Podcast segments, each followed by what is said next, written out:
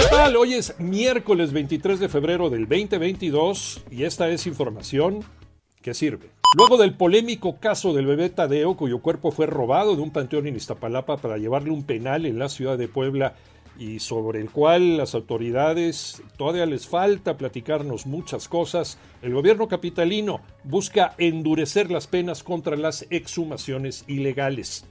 Joana Flores.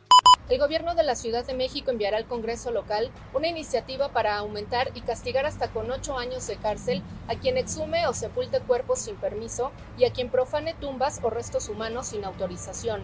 De igual forma propone 10 años de cárcel a quien comercialice o transporte cadáveres de forma ilícita. El panorama de COVID en la República Mexicana lo tiene Toño Morales.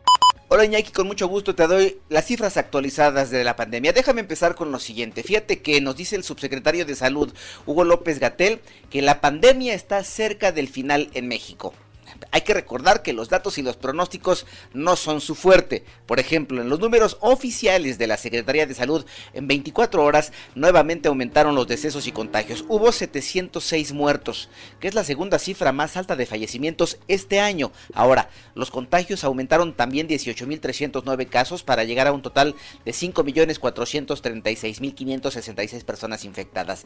Solo como referencia, en Hong Kong se harán pruebas COVID a sus 7 millones de habitantes, ya que viven su peor brote de la pandemia. ¿Esto qué quiere decir? Que aún no estamos en posición de cantar victoria, ¿no lo crees? Hay que seguir cuidándonos. Y en el abierto mexicano de tenis en Acapulquito, Nadal pega primero. Alex Cervantes.